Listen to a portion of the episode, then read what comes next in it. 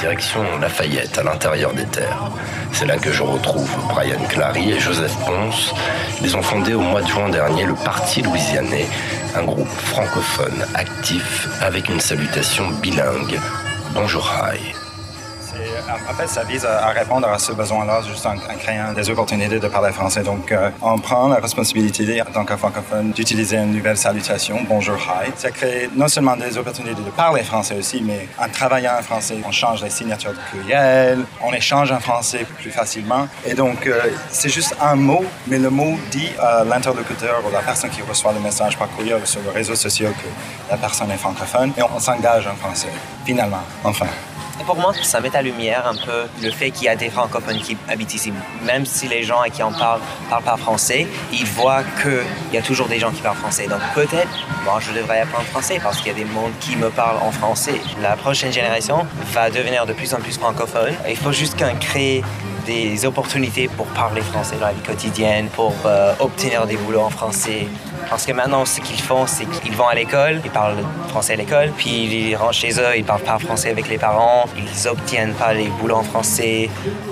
il faut vraiment qu'on ait des opportunités en français. Ça, c'est vraiment une des difficultés les plus connues parce qu'on sait qui est qui d'où viens-tu, t'es francophone pas. Et la francophonie est aussi diverse que l'anglophonie. Donc, c'était juste une question de commencer la conversation. Donc, on s'est dit, OK, comment faire ça? Puis, au lieu de dire hi, parce qu'on peut, on peut dire hi partout. Bonjour hi, ça crée cette entrée. On est ravi de faire cette connexion avec quelqu'un d'autre.